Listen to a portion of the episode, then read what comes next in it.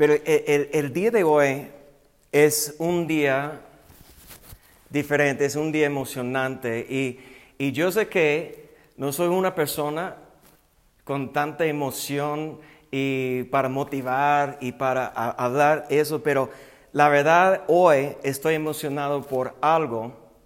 Y a lo mejor es por es algo con mi, mi cultura, no sé, pero hoy es el día del Super Bowl, pues el partido más importante, más grande de, de NFL, fútbol americano.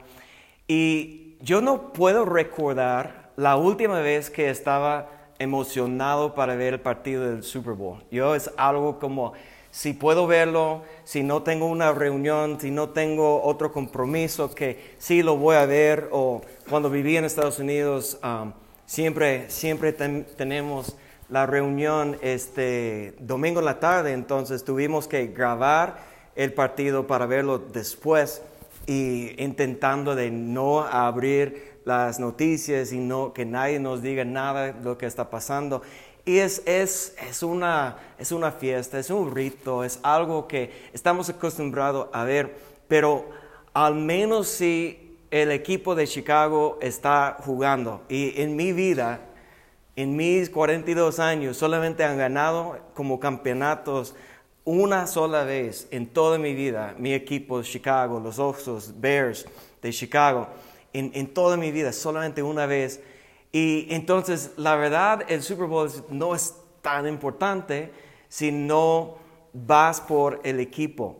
Pero el día de hoy es algo diferente, porque el partido del día de hoy va a haber dos quarterbacks, y yo sé que la mayoría ni, ni, ni están seguidores de fútbol americano y la mejor vas a decir que está loco, que está predicando David, pero escucha lo que voy a decir porque tiene que ver con el mensaje que quiero compartir con ustedes. La razón que estoy tan emocionado por el partido el día de hoy es porque hay dos quarterbacks, lanzadores de, esos dos equipos que representan la, la generación vieja y la generación nueva.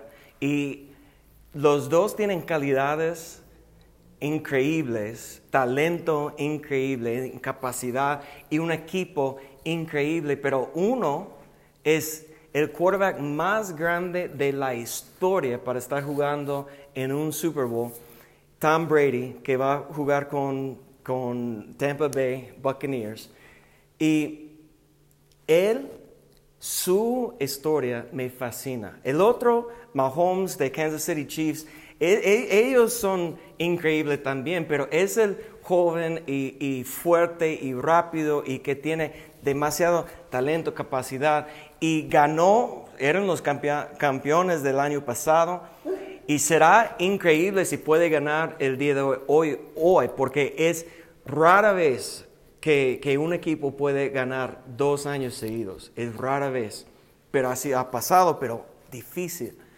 Pero lo que me llama la atención más es el viejo, a lo mejor porque ya estoy más viejo. Eh, Tom Brady, de hecho, es, es, un año más grande que yo, como 43 años tiene.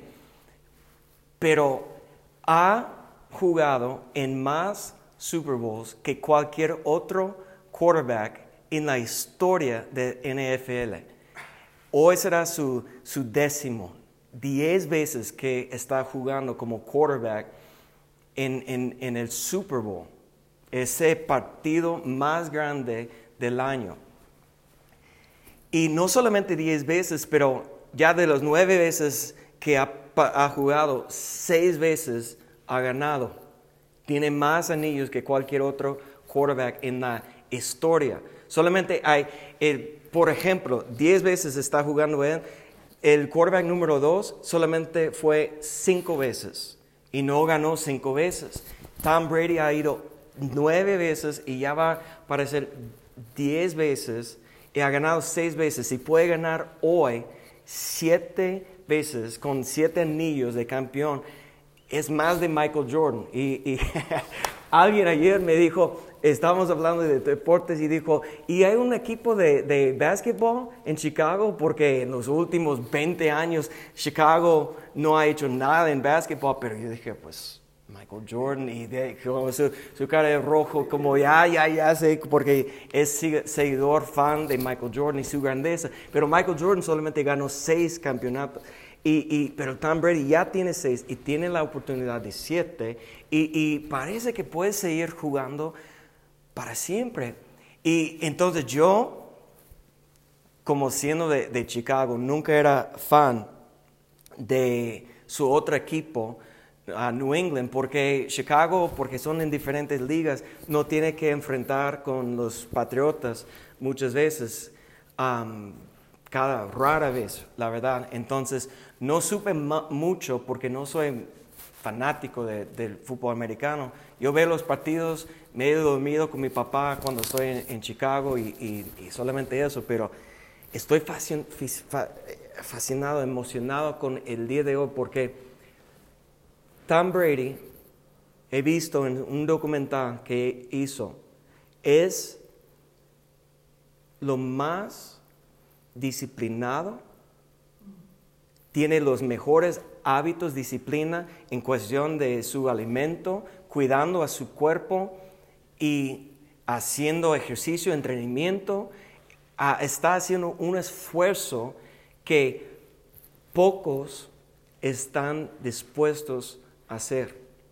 Aún por su edad, él parece que tiene 30 años, movilidad y fuerza y todo, porque por tanto que está cuidando a sí mismo en cuestión de su alimentación, entrenamiento y en cuestión de su, trabajo, está, es lo más dedicado a estudiar tiene que ver los videos de todos los partidos, tiene que conocer cada jugador. Y sabes que, la, defensa um, de, lo, de su, el equipo opuesto tiene 11 jugadores y él tiene que conocer cada tendencia y fuerza, fortaleza y la rapidez y veloz y, todo del otro de la defensa. Y él tiene que saber todas las defensas que van a presentar delante de Él para que Él puede en un momento, en un segundo, saber exactamente lo que va a hacer, quién va a buscar.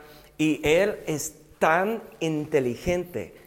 Y yo, yo sé que no, no estoy como en una entrevista para ser comenta, ah, comentista deportivo, pero eso tiene que ver en mi mente con una actitud de grandeza que tiene Tom Brady que pocos realmente tienen en la iglesia el día de hoy. Yo creo que la mayoría de nosotros hemos, hemos sido enseñados que Jesucristo ganó la victoria en la cruz y nosotros la única cosa que tenemos que hacer es creer y recibir todo lo que Cristo ha hecho para nosotros. En otras palabras, yo creo que tenemos la mentalidad que no tenemos que hacer nada, no tenemos que esforzar, no tenemos que estar emocionados, no necesitamos una pasión porque somos hijos de Dios. Dios envió a Jesús, ganó la victoria y ya nosotros solamente podemos descansar en la gracia de Dios y que no tenemos que hacer nada. Pero yo quiero que abrimos la palabra de Dios. Y me, me van a ayudar y van a, ayudarme a poner los versículos que estamos leyendo en el chat. Y si tiene su Biblia, vamos a 1 de Corintios, capítulo 9. 1 de Corintios, capítulo 9, verso 24, comenzando en verso 24. Dice la palabra, el apóstol Pablo está hablando, dice, no sabéis que los que corren en el estadio, todos a la verdad corren, pero uno solo se lleva el premio. Corred de tal manera que lo obtengáis. ¿Qué está diciendo el apóstol Pablo en este verso? Está hablando de un principio muy importante que No creo que es una mentalidad, una actitud que tenemos muchas veces en la iglesia. Él está hablando a la iglesia. Recuerda, ese no es, no es un libro, una carta escrito a pastores ni a ministros. Él está hablando a la iglesia y somos la iglesia. Y Él está animando a la iglesia a tener una mentalidad diferente, tener una actitud diferente, que no solamente para pensar, pues yo puedo recibir y, estar contento con las bendiciones que Dios me ha dado y descansar en la, en la gracia de Dios, en la paz de Dios, sino Él está diciendo que necesitamos tener una actitud que queremos ganar el premio. Que queremos ganar una recompensa, que no estamos aquí solamente para, para los niños uh, chiqueados de Dios, que lo que yo quiero mi papá me va a dar, papito Dios, que, que me da con esa actitud. No, sino Él está diciendo que debemos tener una actitud diferente. Mira lo que dice, que debemos correr eh, con una actitud solo que se, porque solamente uno se lleva el premio, debemos correr de tal manera que estamos buscando obtener, ganar el premio. Dice verso 25, todo aquel que lucha, de todo se abstiene. Ahora está usando otro ejemplo, en vez de alguien que está corriendo una carretera, si está haciendo una, un ejemplo de luchador o, boxeador, peleador, ah, pues un guerrero también que está diciendo que si quieres ganar la lucha, que hay cosas que tienes que abstener, hay cosas, hay disciplinas, hay decisiones que tienes que decidir que vas a abstener para que tu cuerpo pueda estar en la condición óptima para ganar. Dice, ellos la verdad para recibir una corona corruptible, pero nosotros una incorruptible. Y mire lo que está, una comparación entre el esfuerzo que la gente está dispuesto para hacer, para ganar los premios que están buscando aquí en el mundo. De este mundo, de este tiempo, de esta tierra, ¿cuánto esfuerzo haces en su trabajo? para ganar dinero? ¿Cuánto esfuerzos haces cuando eres estudiante y, quieres ser el mejor estudiante y ya en su carrera, ¿cuánto, cuántas horas al día? ¿Y cuánto estás dispuesto a hacer un sacrificio y diciendo a tu familia y, otras um, relaciones que yo no puedo porque tengo que trabajar? Esa actitud que, tenemos y, muchas veces, ¿cuál es el motivo de eso? Sabemos, hay necesidad, ¿verdad?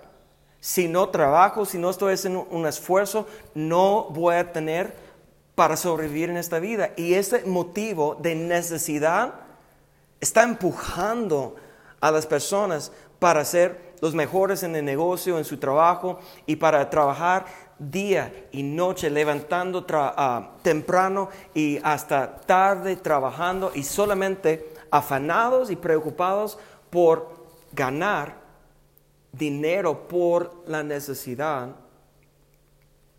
Pero ¿cuántos tenemos esa actitud en cuestión de edificar el reino de Dios?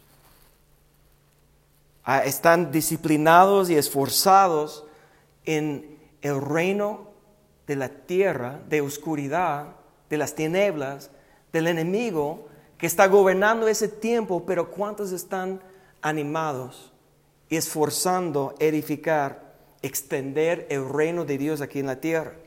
Dice verso 26, estamos en 1 Corintios 9, 26, dice, así que yo de esta manera corro no como a la aventura. De esta manera peleo, no como quien golpea el aire, solamente entrenando, solamente practicando, sino, dice verso 27, sino que golpeo mi cuerpo.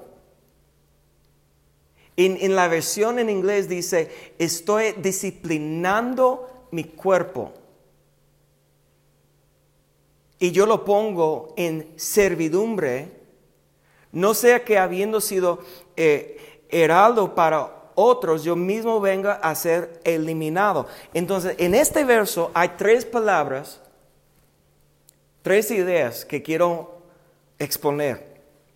Primeramente, Pablo está diciendo, para ganar el premio, para recibir una recompensa, buscando la grandeza en el reino de Dios, Está diciendo que yo tengo que golpear mi cuerpo o yo tengo que disciplinar mi cuerpo.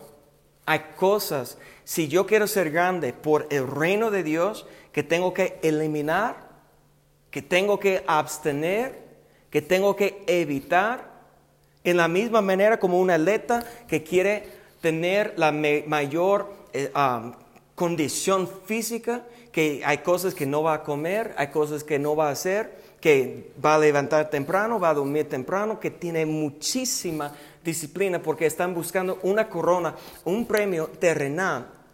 De la misma manera, nosotros necesitamos disciplinas. Ahora hay disciplinas espirituales para llegar a una grandeza en el reino de Dios. Pero todo en el reino de Dios es opuesto o contrario a los principios del mundo.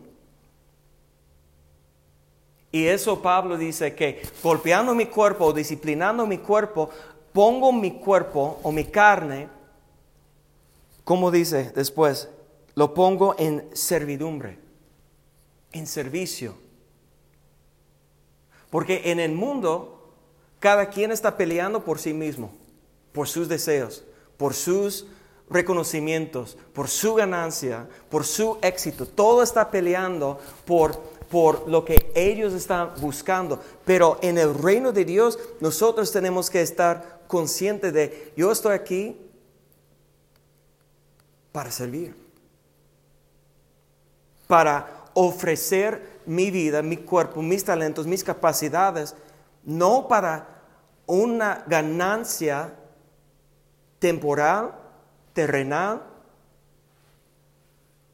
de, de este tiempo, ese reino que estamos viviendo, sino tengo que ofrecer algo a Dios, no buscando nada de recibir, no buscando de recibir nada en este momento.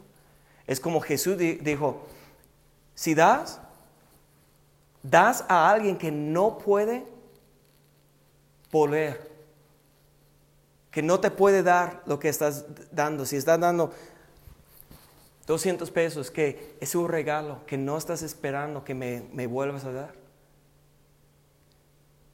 Y nosotros estamos dispuestos a invertir en alguien que nos va a dar más. Una inversión, y, tengo los expertos aquí conmigo de, de, las inversiones, una inversión es cuando tú estás sembrando algo pequeño que va a crecer, ¿sí o no?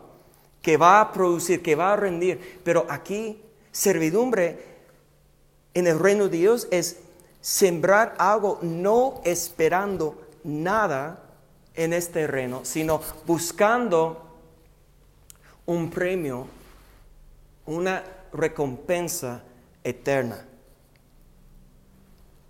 Dice, la tercera cosa que quiero mencionar, Pablo dice aquí, si yo tengo que tener cuidado, porque si no, estoy disciplinando mi cuerpo y si no estoy ofreciendo mi cuerpo como en, servicio, servidumbre, que yo puedo ser eliminado.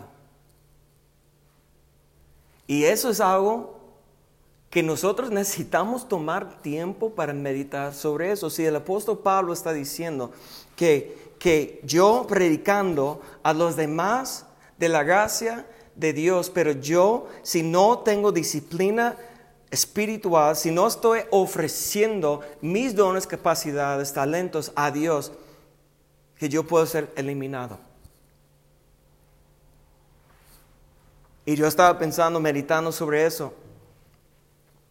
Y aun cuando es diferente, contrario a la actitud que muchos tienen en la iglesia el día de hoy, los discípulos de Jesucristo, los doce, siempre estaban ellos pensando en la grandeza. Tenían esa pregunta, y, mira, en Mateo capítulo 18, verso 1 dice, en aquel tiempo los discípulos vinieron a Jesús diciendo, ¿quién es el mayor en el reino de los cielos? Ahora, su pregunta nos muestra una actitud correcta en cuestión de lo que está buscando. Pero en otra parte vamos a ver que Jesús tiene que enseñar a los discípulos realmente la esencia de la grandeza del reino de Dios, porque es contrario, es diferente que la grandeza del mundo. Pero la pregunta es una buena pregunta. ¿Quién es el mayor en el reino del cielo? No aquí en la tierra, en el reino. Ellos están pensando en el reino. Aún no tiene el mismo, el, el concepto correcto del reino. Ellos tenían que aprender hasta que después de la resurrección, si lees en Hechos capítulo 1, dice Jesús, o dice la palabra que Jesús pasó 40 días con los discípulos después de la resurrección, antes de la ascensión final, en Hechos capítulo 1, y él estaba enseñando a ellos el reino de Dios porque aún estaba equivocado en su concepto del reino. Pero la pregunta es quién es mayor o quién es lo más grande en el reino de los cielos. Y Jesús, verso 2, llamando Jesús a un niño, lo puso en medio de ellos y dijo, de cierto os digo que si no es, no os volvéis y os, y os hacéis como niños, no entraréis en el reino de los cielos. Así que cualquiera que se humille como este niño, ese es el mayor o lo más grande en el reino de los cielos. Entonces, ¿cuál es el punto número uno? Si estamos buscando grandeza, ¿Cuál es la actitud diferente que el mundo? Que nosotros no debemos ser arrogantes pensando, pues yo soy el mayor, más grande, y, tener esa arrogancia o soberbia, sino tengo que tener la humildad de un niño, un niño que, un niño tiene un reconocimiento que depende de alguien más, que no puede hacer todo, que necesita ayuda, que necesita guianza.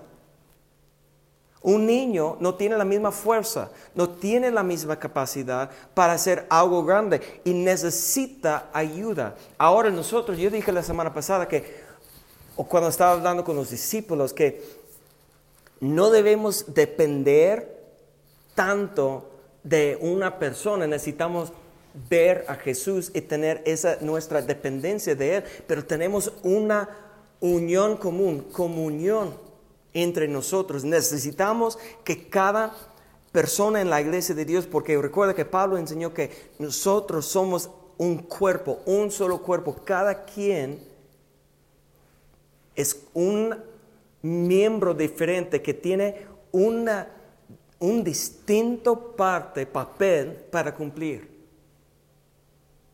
Y nosotros tenemos una misión común, tenemos un propósito en común, tenemos una cosa que tenemos que cumplir, una misión que tenemos que cumplir, pero nosotros tenemos que estar dispuestos de todo con la misma actitud que quiero ser el mayor, que quiero ser lo más grande, pero ¿cómo? Disciplinando a mi cuerpo, ofreciendo mi cuerpo como en servicio al Señor con una actitud humilde que no pensando soberbia que lo que yo quiero es más importante, mis planes son mayores o mis planes son más grandes, mis capacidades, talentos, no con esa arrogancia, soberbia, sino con humildad.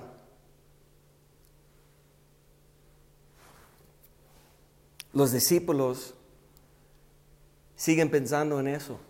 Y hay una, una historia, para mí es chistosa, que que los dos discípulos, Juan y a Jacobo, hermanos, yo no sé quién estaba pensando en eso, si fue la mamá o si fue ellos, pero la madre de Juan y Jacobo en Mateo capítulo 20 va con Jesús y dice a Jesús, yo sé que vas a entrar en tu reino y cuando estás sentado sobre tu trono, que permite Está pidiendo un favor de Cristo, de Dios, de, Jesús, que permite que mis hijos, Juanito y Jacobo, que pueden estar a tu mano derecha, tu mano izquierda, derecha de tu mano izquierda. Cuando estás sentado en su trono, cuando entras en tu reino. Ella estaba pensando en la grandeza de sus hijos. Y cuando, ¿qué pasó? Los otros discípulos escuchan lo que está pasando y están enojados. Ellos a, comienzan a quejar entre ellos mismos, quejando que, que qué es eso que están pidiendo, que, que, que piensas. Y recuerda que Jesús dijo a Juan y a Jacobo, para sentar a mi derecho, para ser grande en el reino, requiere un sacrificio. Puedes beber de la copa que voy a beber, puedes sufrir lo que voy a sufrir, puedes ser bautizado con el poder que tengo. Y ellos declaran que sí. Estaban dispuestos a hacer lo que era necesario para ser grande en el reino. Pero Jesús enseña algo a ellos en Mateo capítulo 20, verso 25. Dice, entonces Jesús llamándolos, dijo, ¿sabes que los gobernantes a las naciones se enseñorean de ellas y los que son grandes ejercen sobre ellas potestad? Mira verso 26, mas entre vosotros no será así la grandeza en el reino de Dios es contrario de la grandeza del mundo. Dice, sino que el que quiera hacerse grande entre vosotros, ¿qué dice? Será vuestro servidor. Jesús está confirmando, mejor dicho, Pablo está confirmando lo que Jesús enseñaba aquí. Que la grandeza, el premio viene a través de buscar primeramente ser humilde y ofrecer mi vida en servicio. Dice verso 27, y el que quiera ser el primero entre vosotros será vuestro siervo. Como el Hijo del Hombre no vino para ser servido, sino para servir y para dar su vida en rescate por muchos. Si Jesucristo, nuestro Señor y Salvador, Redentor, ofreció su vida en servicio, no para ser servido, sino para servir, ¿quiénes somos? Para no estar pensando todos los días que yo tengo que ofrecer mi vida, no para edificar mi vida o mi reconocimiento o mi nombre aquí en la tierra, sino para ser grande en el reino de Dios que tengo que ofrecer mi vida en servicio. Hay un verso que, me llama la atención mucho cuando Jesús está enseñando a los discípulos en Lucas capítulo 13. Jesús enseñó, dijo, esforzaos. Lucas 13, verso 24, dice así, esforzaos a entrar por la puerta angosta, porque os digo que muchos procurarán entrar y no podrán. Escúcheme hermanos, para entrar es un camino difícil, es una puerta angosta, dice la palabra, y que requiere un esfuerzo. ¿Cuántos están esforzando? para edificar el reino de Dios el día de hoy? ¿Cuántos están pensando en qué puedo servir a mi Señor? Que quiero humillarme hoy para hacer un esfuerzo, para hacer un esfuerzo disciplinando mi vida, eliminando cosas que no me ayudan y pensando que si no, yo puedo ser eliminado, como dice Pablo. Entonces nosotros necesitamos tomar esa actitud, que buscando la grandeza, buscando ser mayor, pero no en la tierra, sino en el reino de Dios y tomando una actitud diferente, porque todo eso tiene que ver con entrar en el reino de Dios, en el reino de los cielos. En Mateo, yo recuerdo hace años, hice un estudio y una enseñanza de las puertas y de las perlas, de las parábolas que hay en Mateo, en Mateo, en el, Evangelio de Mateo, hay doce veces cuando Jesús está enseñando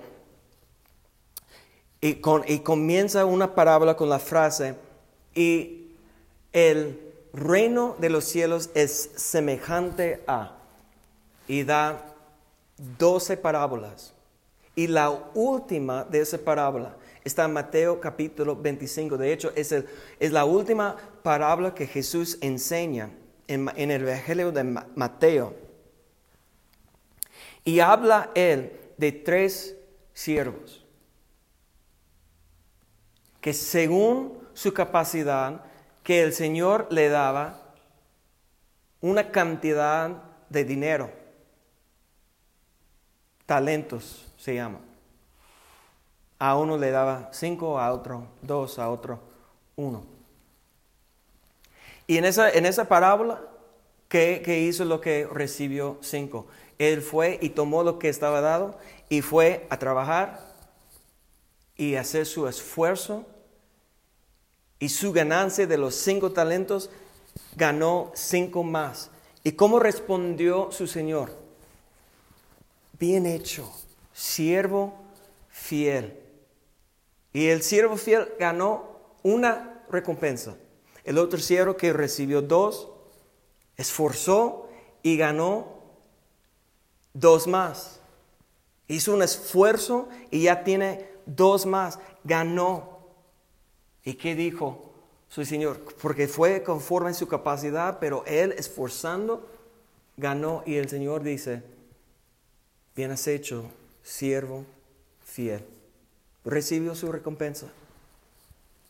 Pero el otro que tenía la actitud, pues, de miedo y que, que, yo no sé qué hacer y no quiero perder y no quiero equivocarme, entonces yo no voy a hacer nada, voy a poner mi talento en la tierra y solamente voy a ver al Señor lo que me dio.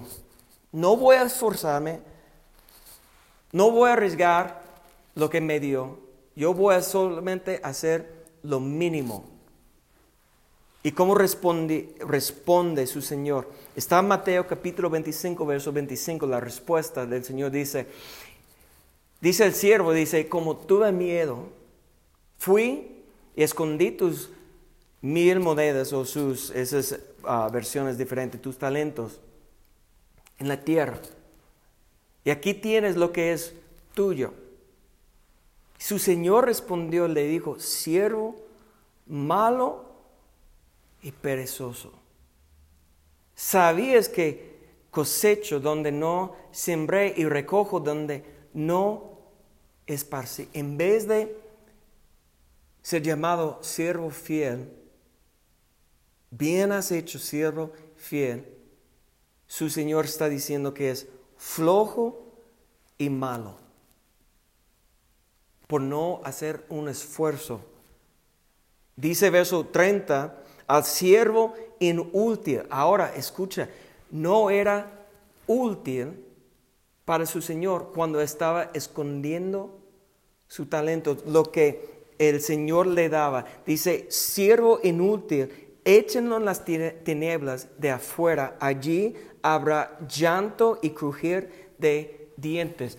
Entonces, recuerda lo que Pablo dijo en el último verso que leímos en 1 Corintios capítulo 1, que si yo mientras estoy predicando a los demás puedo ser eliminado. Y esa parábola, la última parábola del reino de Dios en Mateo, Jesús está diciendo eso que si no estás esforzando, si no estás cumpliendo con todo lo que el Señor te está dando, hay un riesgo que puede ser eliminado, eliminado, echado en las tinieblas, allí en donde hay llanto y crujir de dientes. ¿Por qué?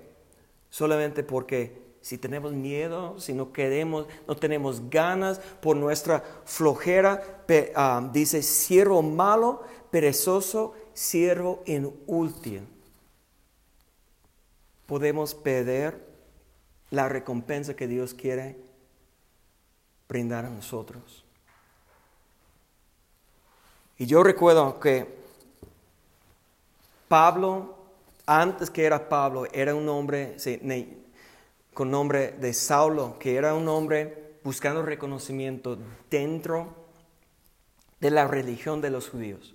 Él dice que era alumno de Gamaliel, uno de los maestros, de los fariseos, y él dice que él estaba esforzando para ser mayor de todos ellos. Pero cuando tenía su encuentro con el Señor, él fue y estaba escondido por mucho tiempo. Yo creo que dice la palabra 13 años en Arabia. Él estaba ahí hasta que el Señor le mostró, fueran a buscar a Saulo para llevarlo, porque el Señor estaba diciendo que es útil para mi, mi, misión aquí en la tierra. Es necesario que Pablo, Saulo, está con ustedes. Y Pablo comenzó a hacer un esfuerzo. Y al final de su vida, Pablo tenía un testimonio así, de su propia boca, diciendo eso. En 1 Corintios 15, verso 10. Dice, pero por la gracia de Dios soy lo que soy. Y su gracia no ha sido en vano para conmigo. Antes he trabajado más. En inglés dice, he trabajado más abundantemente que todos ellos, pero no yo, sino la gracia de Dios conmigo. Escúcheme bien, no estoy aquí diciendo que tú tienes que hacer todo en tu poder, en tus capacidades, en tu, eh, en, tu fuerza, sino tienes que buscar humillarse delante de Dios, ser disciplinado espiritualmente y ofrecer tu vida en servicio al Señor. Es la, es la clave para ser grande en el reino. ¿Y cuál es el motivo? Si, si podemos terminar, creo que no están aquí en las notas, pero que iniciamos en 1 Corintios, capítulo 9, en los últimos versos del capítulo cuando Pablo está hablando de la corona, que tenemos que correr en esa manera de obtener la corona. En los versos anteriores, de 1 Corintios, Pablo está mostrando su motivo, por qué está trabajando tanto. Dice en verso 17, por lo cual, 1 Corintios 9, 17, por lo cual si lo hago de buena voluntad recompensa tendré.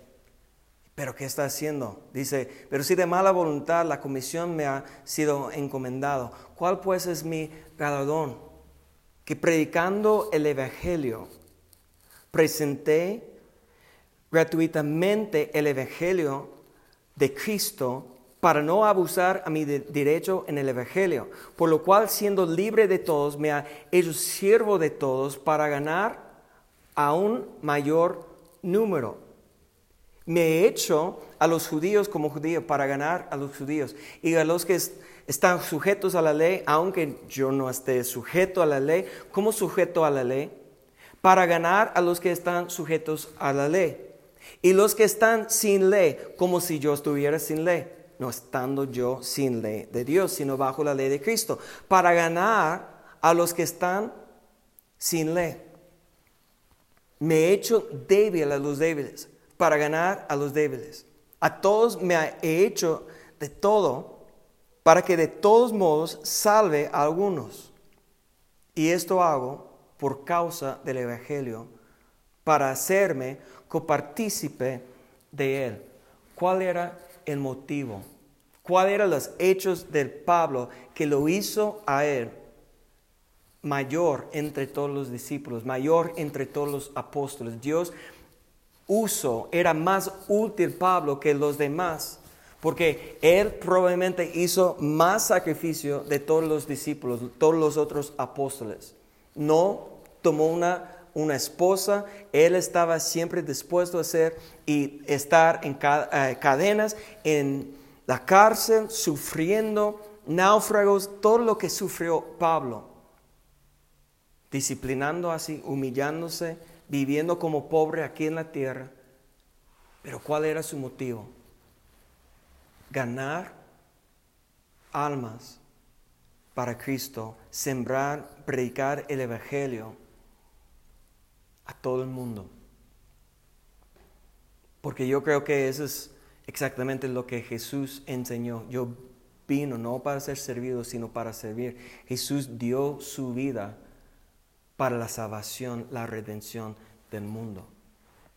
Y si queremos ser grandes en el reino, necesitamos una disciplina espiritual, necesitamos un esfuerzo, una actitud que queremos ser grande, pero una manera humilde con la motivación, el motivo de ganar almas para el Señor. ¿Quién quiere ser grande?